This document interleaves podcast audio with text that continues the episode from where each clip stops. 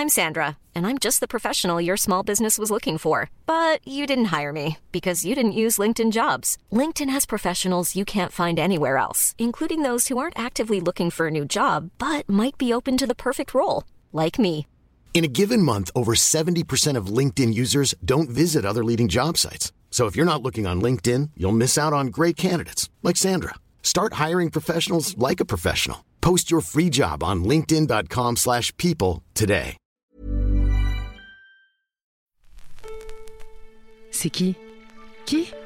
C'est Kikina Studio?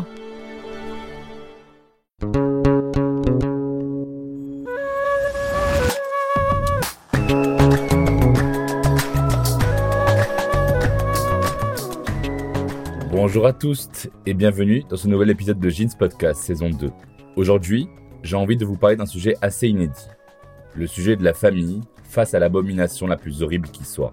L'annonce de l'homosexualité d'un de ses membres. C'est honteux. C'est haram. C'est chouma. C'est ib. C'est fitna. C'est shaitan. Parce que vivre son identité sexuelle non hétéro, c'est condamner tout l'honneur d'une famille. Attention, ce n'est pas le propre des familles musulmanes. Parce qu'il paraît que l'homophobie, ça n'existe plus en France. Que depuis la loi Taubira en 2013, ils ont droit de se marier et même d'adopter des gosses. Qu'il n'y a plus de chants homophobes dans les stades. Qu'il n'y a plus de père qui refuse que son fils fasse de la danse classique. Qu'il n'y a plus de potes qui se traitent de tapettes entre eux en soirée. Qu'il n'y a plus de discrimination en entreprise. Qu'il n'y a plus de problème avec les gays, mais qu'on a du mal à comprendre la mode des trans.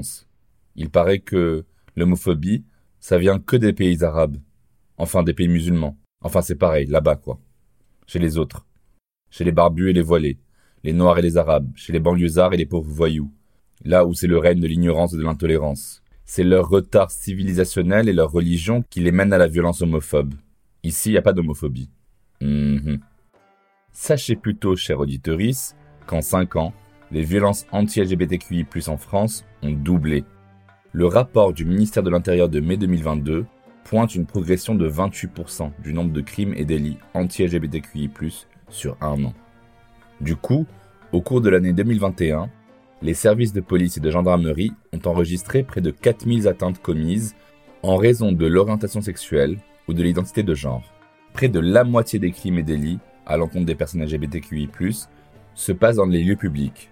Des chiffres qui restent très en deçà de la réalité, parce qu'en effet, le dépôt des plaintes est une démarche effectuée par seulement 20% des victimes, Retenez juste qu'il y a une agression physique perpétrée tous les trois jours en France à l'encontre d'une personne LGBTQI+.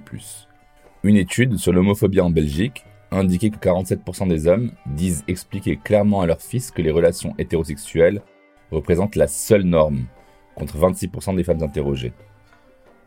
Il y a quand même un grand écart. On trouve aussi des disparités entre les francophones et les néerlandophones en Belgique. 21% des francophones n'étaient clairement pas d'accord avec l'idée que les enfants devraient apprendre à l'école qu'une relation homosexuelle est équivalente à une relation hétérosexuelle. 21% de francophones, c'est deux fois plus que pour les néerlandophones. À méditer. Pire encore, la famille, la sacro-sainte famille, institution la plus solide et la plus friable de la civilisation humaine, censée protéger l'enfant, est le deuxième pôle de violence anti-LGBTQI+, après le cyberharcèlement. Oui, dans la moitié des cas, ce sont les parents qui sont violents. Alors du coup, c'est quoi être un frère, une sœur, un adelphe, une mère, un père, un parent face à l'homosexualité d'un membre de la famille? Pourquoi la moitié des enfants queer ont déjà pensé à se suicider à l'approche de l'annonce de leur identité Pourquoi le quart des enfants queer finissent chassés de chez eux, elles et elles, par leurs parents après l'annonce? Aujourd'hui, j'accueille une personne aussi savante que touchante. Il s'agit de Hassan Jarfi. Né d'un père amazir et d'une mère arabe, Hassan Jarfi est attiré depuis l'enfance par les littératures arabes et françaises. Il grandit à Casablanca, au Maroc, entre un cimetière juif, la cathédrale du Sacré-Cœur et la mosquée. Il vient ensuite en Belgique pour décrocher une licence en communication à l'université de Liège, avant d'entamer un DEA en soufisme dans une université d'Aix-en-Provence. Hassan Jarfi a été professeur de religion islamique et responsable du département des mosquées pour la communauté arabophone en région wallonne. Mais Hassan Jarfi est aussi le père du regretté Hassan Jarfi. Voici les faits. C'était il y a plus de dix ans, et pourtant, c'est comme si c'était hier. Le 22 avril 2012, Ihsen, le fils de Hassan, âgé de 32 ans à l'époque, n'est pas rentré chez lui. Son compagnon, inquiet, avait décidé de lancer un appel et de signaler sa disparition. Une semaine plus tard, la dépouille du trentenaire avait été retrouvée dans les bois de Nandrin, en Belgique. Ihsen Jarfi a été tué.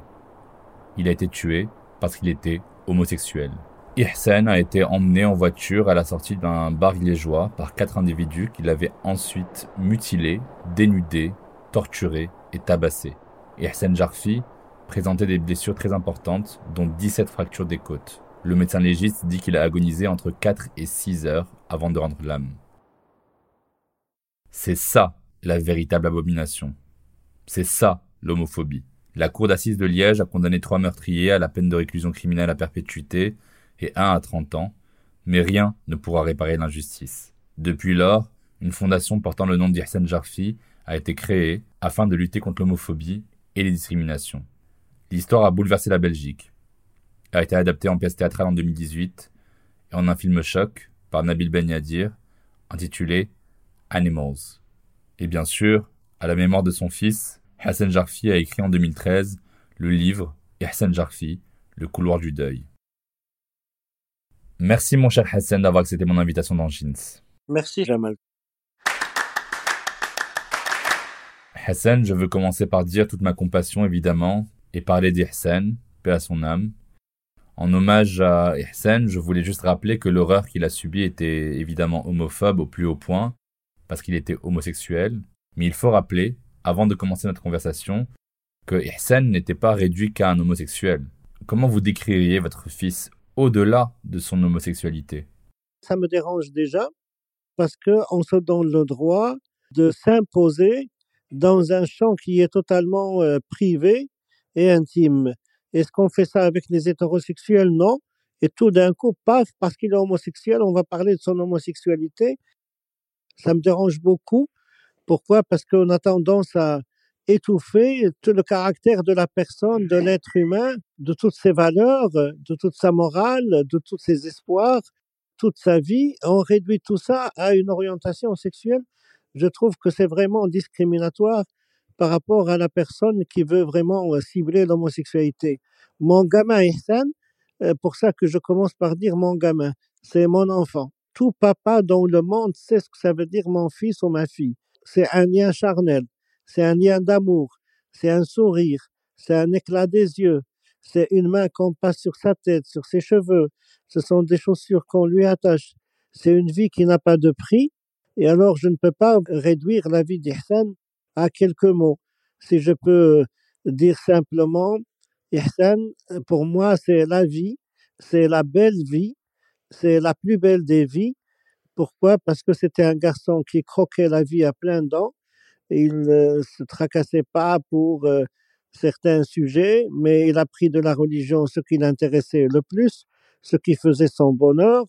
Il a choisi parmi ses amis les meilleurs pour être heureux. C'est un enfant qui était heureux et qui exportait le bonheur partout où il était. Il avait une forme de radioactivité positive partout où il était, si bien même que s'il n'avait que 20 euros, s'il n'avait que 20 euros dans sa poche et qu'il sait que c'est votre anniversaire, alors qu'il n'a rien à manger, il va tout de suite vous acheter un bouquet de fleurs avec 20 euros et venir vous souhaiter un joyeux anniversaire et gandailler et faire la fête avec vous. Voilà, c'est quelqu'un qui était un être humain, créé pour les humains. En arabe, on appelle ça insan. Malheureusement, on n'en trouve plus. Alors vous dites vous-même que vous avez beaucoup regretté le fait de vivre avec l'homosexualité de votre fils sans vraiment l'accepter. Quand une personne fait son coming out à un parent, il y a toujours une forme de coming out que le parent doit faire aussi. Je pense que pour nos auditorices, il est très intéressant et important de savoir quel a été votre parcours d'acceptation avec Ihsan depuis son enfance jusqu'à aujourd'hui. Je n'ai pas de leçon à donner à qui que ce soit. Ce que j'ai à dire, c'est que maintenant que mon gamin a été assassiné, et c'est vraiment triste, mais je suis en train de penser à sa vie lorsqu'il était à l'école prégardienne. Ça veut dire avant l'école primaire. Eh bien, il était accompagné de sa sœur, Hind. Ils ont un an de décalage, donc ils se côtoyaient très fort. Et quand il rentrait à la maison, j'entendais sa sœur lui dire, et toi, on t'appelle Natacha à l'école. Eh ben, moi, de, de mon coin, là, j'entends ces choses-là et ça me fait souffrir. Je me mets à la place du gamin et je souffre avec lui. Mais on ne parle de rien. On sait que les autres, les gamins de l'école, qui ont peut-être 5 ans, ils l'ont appelé Natacha. Moi, j'ai j'ai évolué avec lui, j'ai souffert avec lui. Il y a des moments où je ne me suis pas mis à sa place. Il y a des moments où, euh, parce qu'il était, il était tellement absent que parfois on, on pense pas à lui, on pense pas à sa situation. Mais dès qu'on on revient vers lui, eh ben c'est une douleur, c'est une souffrance. Pourquoi? Parce que nous avons une société. Il faut le dire, il faut le crier sur tous les toits. Nous avons une société homophobe. Nous avons une société homophobe. Malgré les belles paroles, les beaux discours qu'on entend, malgré la petite minorité qui lutte contre l'homophobie, qui galère contre l'homophobie, eh ben, la réalité, on continue de produire l'homophobie. On, on continue de la produire à travers les textes religieux, à travers les traditions, à travers les usages et les mœurs, à travers les traditions, les habitudes. Allez voir ce qui se passe dans les matchs de foot, allez voir ce qui se passe euh, dans les écoles. Il y a des choses qu'on ne raconte pas, mais l'homophobie, elle est là. Alors, quand est-ce qu'on va prendre conscience que un être humain, c'est un être humain, peu importe son orientation sexuelle? Quand est-ce qu'on va arriver à cela?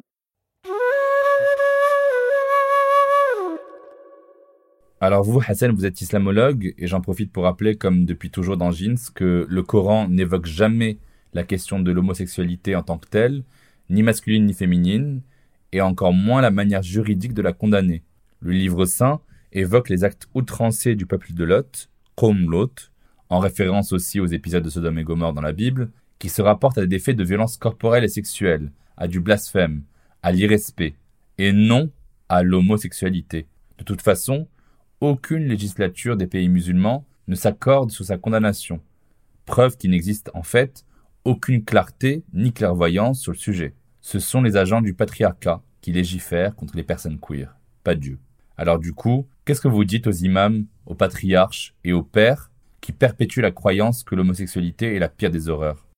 Franchement, vous avez eu le courage de le dire, c'est que l'homosexualité n'est pas, d'ailleurs le mot homosexualité est un mot qui est très très moderne, hein, il ne date pas depuis longtemps, mais en tout cas la pratique homosexuelle, c'est ce qu'on va dire.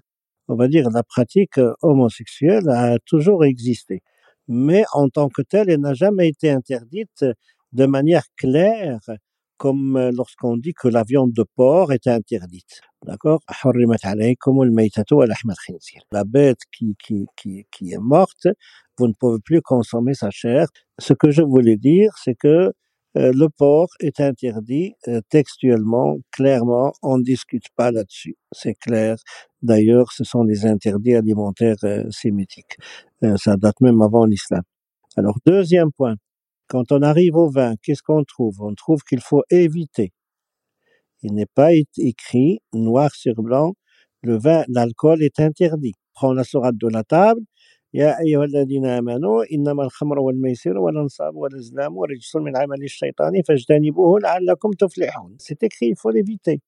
Mais par contre, en ce qui concerne l'homosexualité, il n'y a rien de jtinab, il n'y a rien de tout ça. Alors, euh, qu'est-ce qu'on le- reproche? Vous êtes en train de faire quelque chose qu'aucun peuple avant vous n'a commise. Ça veut dire quoi C'est qu'aucun peuple avant vous n'a commise? Ben, la pratique homosexuelle a toujours existé, même du prophète, le temps du prophète sallallahu alayhi wa. Il y avait des, des marchés, des souks, etc. Et on sortait acheter des bonnes femmes et des bons hommes aussi. Et qu'est-ce qu'on palpe? On va palper des parties euh, intéressantes de leur corps. Et pourquoi faire? Je vous laisse deviner pourquoi. Euh, Abu Nuwas, dans sa littérature, euh, il a toujours parlé de ces choses-là. Et Quand on fait un effort de s'intéresser dans l'encyclopédie de l'islam, on va trouver que le calife turc Suleiman, euh, donc lui, il avait un rein pour l'hiver et un rein pour l'été. Allez voir dans l'encyclopédie de l'islam et devinez qui est euh, qui fait partie de la reine pour l'hiver et qui fait partie de la reine de l'été pour l'été. Je vous laisse de- Donc dans la littérature arabo-musulmane, c'est pas ce qui manque. La pratique homosexuelle a toujours existé. On parle plus de la pratique homosexuelle des hommes. De temps en temps, on parle de celle des femmes, mais elle a toujours existé. Il y a un proverbe arabe qui date du temps du prophète Achnat min Hayt, encore plus efféminé que Hayt. Oui, vous parlez de Hate, en français Hit, H-I-T, qui était l'ami proche de la sixième épouse du prophète, euh, Umm Salama, qui était une personne euh, efféminée ou dans une forme de transidentité. Exactement. Vous êtes au courant, donc c'est très bien, c'est magnifique. Alors tout ça, ce sont des indices qui nous montrent que l'homosexualité, la pratique homosexuelle a toujours existé et que les gens qui sont homosexuels n'ont pas choisi d'être homosexuels parce qu'ils se sont trouvés dans cette situation-là. Et s'ils pouvaient choisir une orientation, ils auraient pu choisir une orientation qui était facile à la portée de tout le monde. Je pense toujours à mon fils Hassan, il a lutté. Qu'est-ce qu'il n'a pas lutté contre ces gestes efféminés qui lui échappent et qu'il essaye de rattraper, mais à la fin, il, a tellement résisté qu'il était fatigué et qu'il a laissé tomber. On ne peut pas lutter contre la couleur de ses cheveux, ni la couleur de ses yeux, ni rien. On peut se maquiller, faire tout ce qu'on veut, mais avec le temps, il y a tout ça qui va disparaître.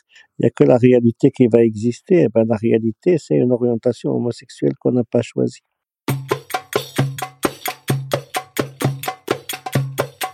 Et vous alors, est-ce que votre foi en Dieu a diminué après la tragédie ou en tout cas, est-ce que vous vous êtes senti moins musulman à vous dire que la haine anti-homosexuelle est très présente chez les musulmans? Ben non, justement, ça a eu un effet tout à fait contraire. Il y a beaucoup de personnes qui croient ce que, comme vous venez de dire, mais dans la réalité, moi je sens que je suis encore plus musulman qu'avant. Pourquoi? Parce que je prends la peine d'étudier tout ce qui est scientifique, tout ce qui a été déposé, et je comprends que notre islam est beaucoup, il est beaucoup plus ouvert que ce qu'on veut lui lui attribuer comme dimension sociale. Euh, les gens, euh, ils ont tendance à, réduire euh, l'ouverture de l'islam à leur conception culturelle c'est bien que l'islam de Chine n'a rien à voir avec l'islam du, Maroc. En Chine, on mange du porc, le, le, sanglier, le porc noir, etc. On ne le considère pas comme du porc. Donc, il y a, il y a plusieurs islams selon les cultures. Et moi, j'estime que le vrai islam, c'est un islam d'ouverture, euh, beaucoup plus large qu'on ne le pense. Et comme nous savons très bien que Dieu est précis dans sa création, il est très précis aussi dans sa parole sacrée. C'est bien que lorsqu'il dit interdit, c'est interdit, éviter, c'est éviter. Ça veut dire quoi éviter? Ça veut dire vous allez rencontrer, mais vous pouvez éviter, donc il faut pas abuser, etc. La Qu'est-ce que ça veut dire? Ne faites pas la prière quand vous êtes sous. Et ça veut dire quoi? Vous serez sous. Et à ce moment-là, vous ne devez pas faire la prière. On ne peut pas comprendre plus que ça. Alors quand Allah il dit Ya ça veut dire quoi? Oh vous les gens, eh ben moi je fais partie des gens, donc Allah il s'adresse à moi. Je suis, je suis concerné par ce qu'il doit dire. Et je n'ai pas besoin d'aller chercher un imam pour m'expliquer comment je dois comprendre les choses. Parce que Allah, il s'adresse à moi personnellement et c'est à moi de réagir et de comprendre et de faire l'effort de comprendre. Voilà. Donc, je trouve que l'islam est beaucoup plus large qu'on ne le pense il y a juste les gens qui, pour des raisons politiques, des raisons commerciales, vous le savez mieux que moi, qui essayent, ben, ce sont les, les, les commerçants du temple, hein, quand Jésus euh, comme on dit dans la Bible, à chasser les commerçants du temple, ben, aujourd'hui, les commerçants de la mosquée, c'est parce qu'il manque, et, et c'est ça qui fausse justement l'islam. Monsieur Jamal, je vais vous dire une chose. Vous l'avez sûrement lu dans mon livre quand j'étais arrivé en Belgique. Je passais trois jours sans manger ni boire. J'avais plus rien. Où est-ce que j'allais? J'allais à la mosquée.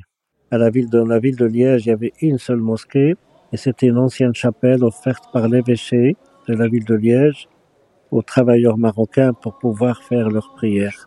Et alors, euh, j'arrivais là à midi, je faisais la prière de Dor, de l'Asr, de Maghreb, de l'Isha, et les gens qui étaient là, ils faisaient les prières aussi, puis ils rentraient dans la cuisine pour boire du thé, pour manger des amandes, des fruits secs. Et il sortait en rigolant, etc. Et moi, j'étais assis dans mon coin. Personne ne m'a jamais offert un verre d'eau. Il y avait un service des étudiants travailleurs. J'arrive, c'était Marie-France, je crois. Et alors, elle me dit, ben, Hassan, je n'ai pas de travail pour toi. Il n'y avait pas de GSM, mais le téléphone sonne. Et un monsieur dit à Marie-France, voilà, j'ai une maison de repos pour les personnes âgées. Je cherche un garde de nuit et alors, il lui a dit, je préfère un Belge. Lui, je lui ai dit, ben, dis-lui que je peux faire mieux que le Belge. J'arrive à l'adresse, Le monsieur me voit, il me dit, monsieur, allez dans la cuisine, on va vous servir à manger, puis on discute après. Je ne sais pas ce que j'ai mangé, j'étais chaud, j'avais plus mangé depuis longtemps. Et alors, c'était un couple d'homosexuels. Et alors, euh, le même soir, je me suis dit, Hassan, ces gens-là qui prient, les cinq prières par jour à la mosquée, et un couple homosexuel, c'est qui le meilleur pour toi? D'accord. Et alors, si un de vos amis musulmans venait vous voir en vous demandant quelle serait la meilleure façon de parler à son fils de 10 ans, qu'il soupçonne d'être gay, pour qu'il se sente à l'aise d'être qui il veut avec sa famille, vous lui diriez quoi? La première chose, c'est ça que c'est l'erreur que j'ai faite, c'est une connerie. C'est une connerie parce que moi j'ai suivi euh, euh, l'explication et l'exégèse sociale de l'islam. C'est une connerie et c'est ça qui me torture. C'est ça qui me torture. J'aurais dû prendre mon gamin dans mes bras, le serrer très fort et l'embrasser dans son cou, dans son oreille. Je lui dirais, papa, papa, je sais bien que tu es homosexuel, mais qu'est-ce qu'on s'en fout, papa? T'es mon fils, je suis ton papa et je t'adore et on s'en fout des autres. Qui me manque, si mon fils pouvait me revenir, je lui dirais ça.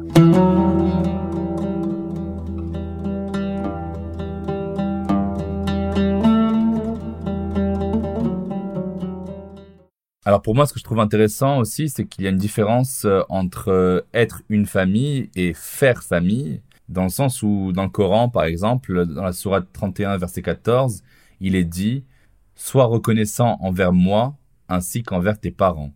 La sourate 17, verset 23-24 explique « Ton Seigneur a ordonné que vous n'adoriez que lui et d'être bienfaisant envers les parents. Si l'un d'eux atteint un âge avancé, ou les deux, ne leur dis pas « Ouf !» Fin, et ne les réprimande pas, et dis-leur des paroles douces, et comporte-toi avec humilité par miséricorde envers eux, et dis, mon Seigneur, fais-leur miséricorde, tout comme ils m'ont élevé quand j'étais petit.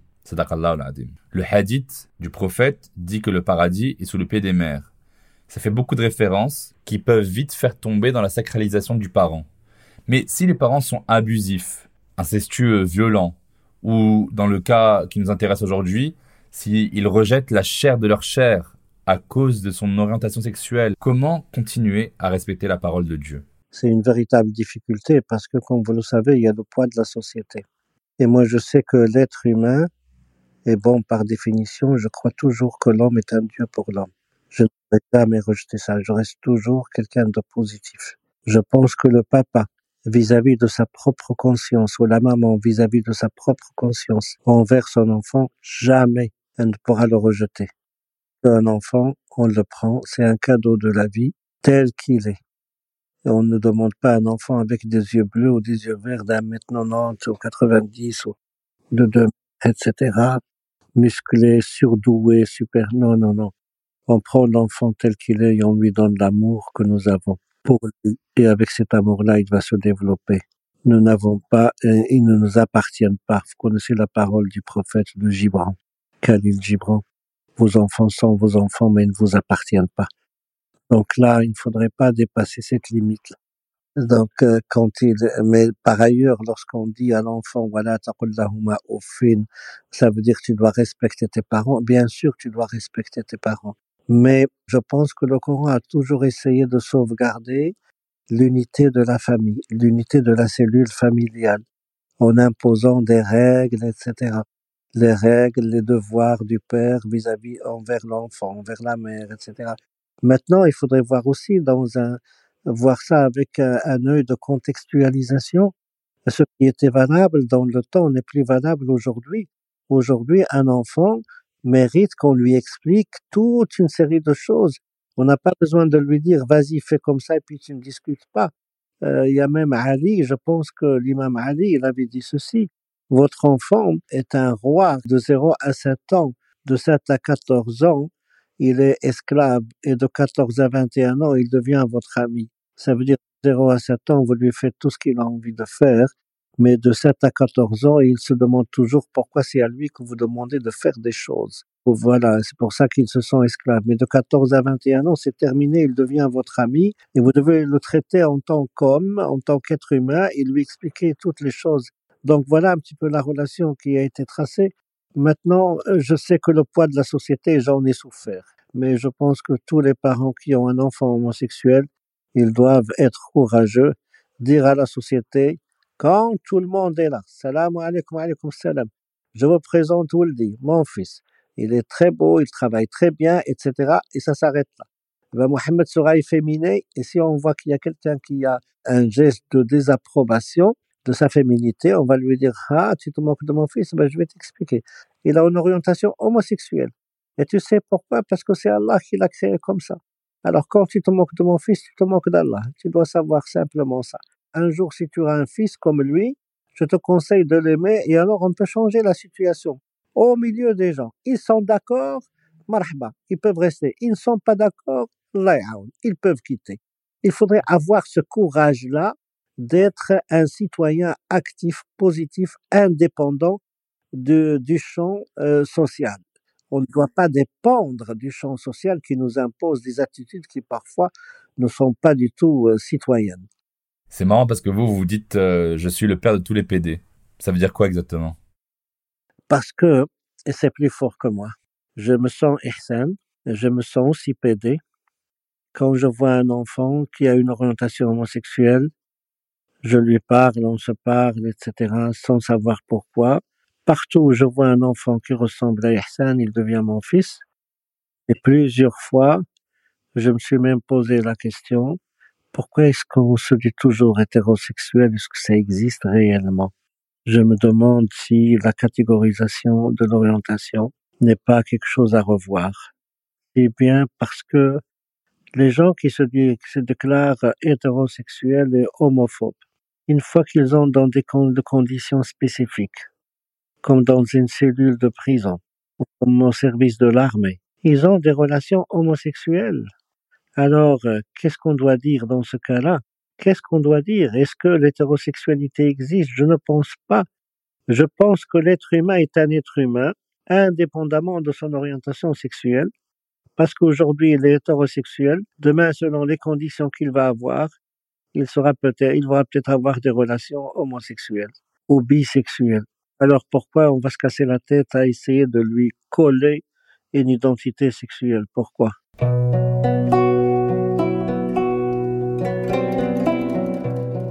Quand j'ai lu votre ouvrage, vous dites cette phrase très juste que je cite Quand le fils perd le père, il finira par le rejoindre. C'est la suite naturelle des choses. Mais quand le père perd le fils, sa douleur est universelle.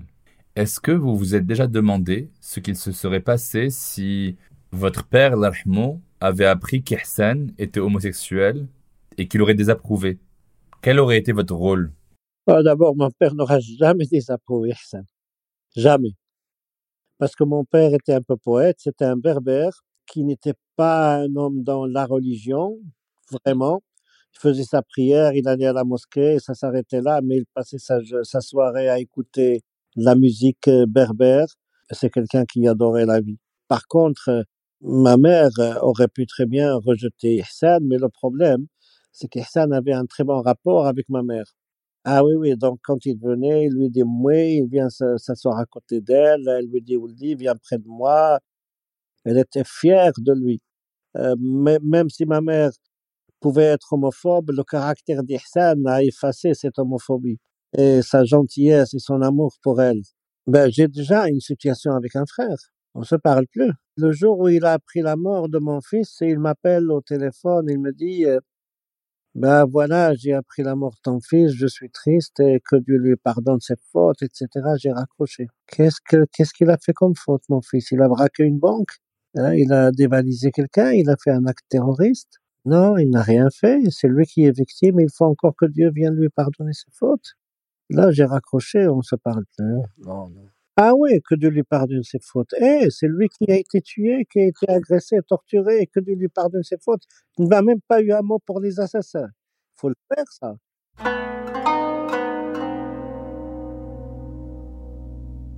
Alors je voulais aussi savoir si vous avez des prescriptions particulières lorsqu'on est le frère ou la sœur d'un jeune homme euh, homosexuel, tout en prenant en compte le contexte arabe et ou musulman. Qu'est-ce que vous auriez voulu que votre autre fils Talal ou votre fille Hind sache ou fasse pour leur frère? Et plus généralement, quel rôle vous pensez qu'a la fratrie par rapport aux parents? Bien, ce que vous ne savez pas, c'est que Talal était le bodyguard d'Issan. ce que vous ne savez pas, c'est que Hind partageait avec Issan ses problèmes d'amour, etc. Et Issan était bien entouré. Voilà comment Talal, c'est le dernier de mes enfants. Il a pris un petit peu une, tangente, on va dire, euh, les adolescents, etc. Et Issan m'a dit, papa, laisse-le moi, je vais m'en charger, je vais m'occuper de son éducation. Parce que Talal ne voulait plus aller à l'école, il avait de mauvaises fréquentations. Alors je lui dis, ok, pas de problème. Donc Talal commence à vivre avec son frère. Il sortait avec lui, euh, ils allaient au même endroit, ils fréquentaient les mêmes personnes, ils gandaillaient, ils vivaient ensemble, etc. Et alors, euh, quand, quand quelqu'un dit un mot déplacé à Issan, c'est Talal qui, qui se charge de le corriger, on va dire. Et bien que lorsqu'Issan était mort, Talal allait devenir fou. Alors, euh, Hind, elle arrive dans la chambre de son frère et il voit une lettre par terre d'amour d'un garçon. Alors il la lit et puis alors Issan arrive et alors il voit Hind, il pleure et elle pleure aussi, puis ils se sont pris tous les deux dans les bras. Il me dit voilà, je suis homosexuel. Elle dit ben je le savais. Ah, mais elle a gardé le secret, mais tout le monde savait qu'Issan était homosexuel. Tout le monde, hein. Donc Issan n'avait vraiment rien à se reprocher par rapport à ses frères. Non, non, non. À ce niveau-là, c'est plus vis-à-vis de la société marocaine. C'est plutôt cela. Mais je crois qu'il ne faut pas faire intervenir la religion, ni la tradition, ni la culture dans les relations de familiales de la fratrie, dans les problèmes du cœur. Parce que quand on a un frère, c'est un frère point barre. On n'a pas de condition à la, fratrie.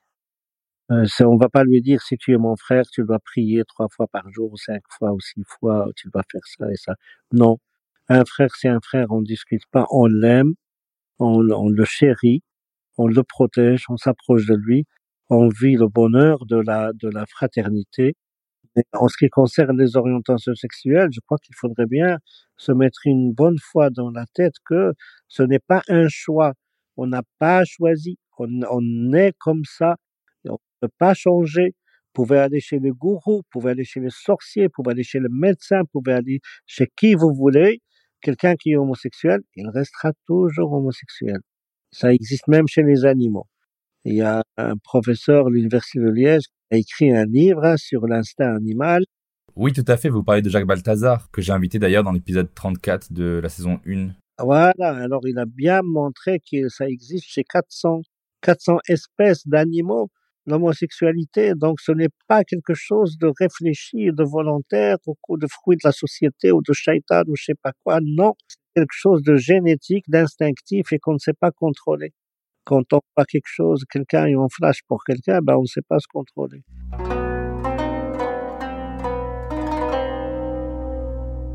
Pour finir, quel message vous voudriez transmettre à tous les pères musulmans qui découvrent que leur fils est homosexuel? Comment réagir? Que dire aux autres? Eh ben, il faut juste que ce père-là vienne vers le fils, lui dire je ne vais pas faire ce que M. Jarfi a fait comme faute parce qu'il est en train de pleurer le reste de ses jours et le reste de sa vie. Mais moi, je te prends mon gamin, je t'aime, je t'adore, et tu es plus proche de moi, puisque tu es la chair de ma chair, tu es comme ça, et je suis ton père de manière inconditionnelle, et ceux qui ne sont pas d'accord avec toi, eh bien, moi, je ne serai pas d'accord avec eux non plus.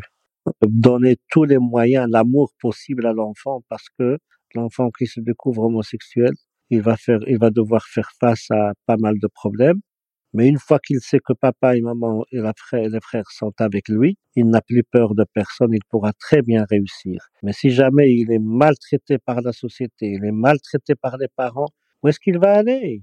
Il n'y a plus que le suicide. Terrible, hein?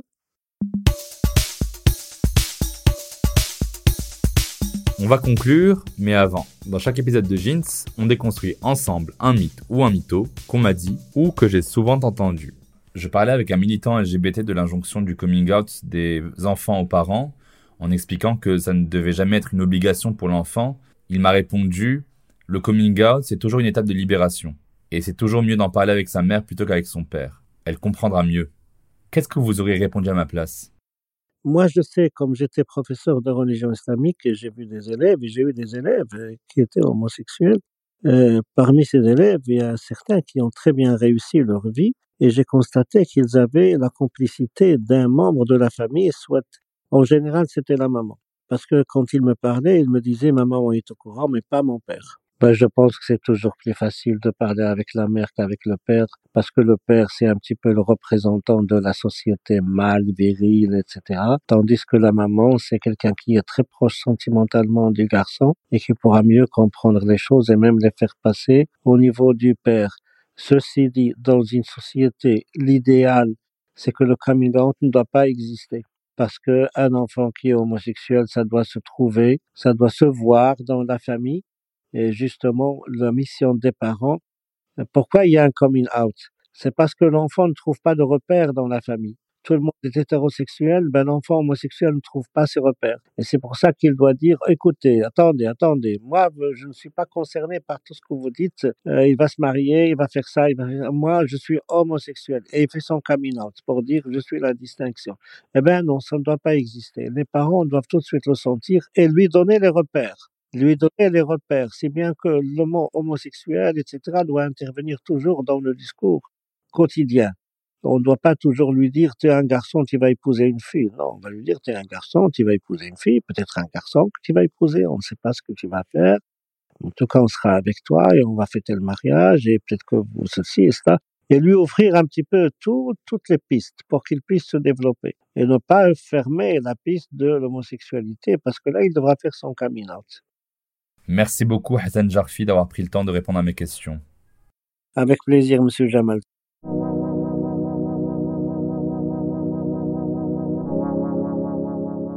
Vous pouvez donc retrouver Jeans en ligne gratuitement sur toutes les plateformes d'écoute de votre choix, Spotify, Deezer, Apple Podcast, Google Podcast, etc. Vous pouvez aussi suivre l'actualité de Jeans sur Instagram, at jeans-podcast. Voilà, à la semaine prochaine dans Jeans.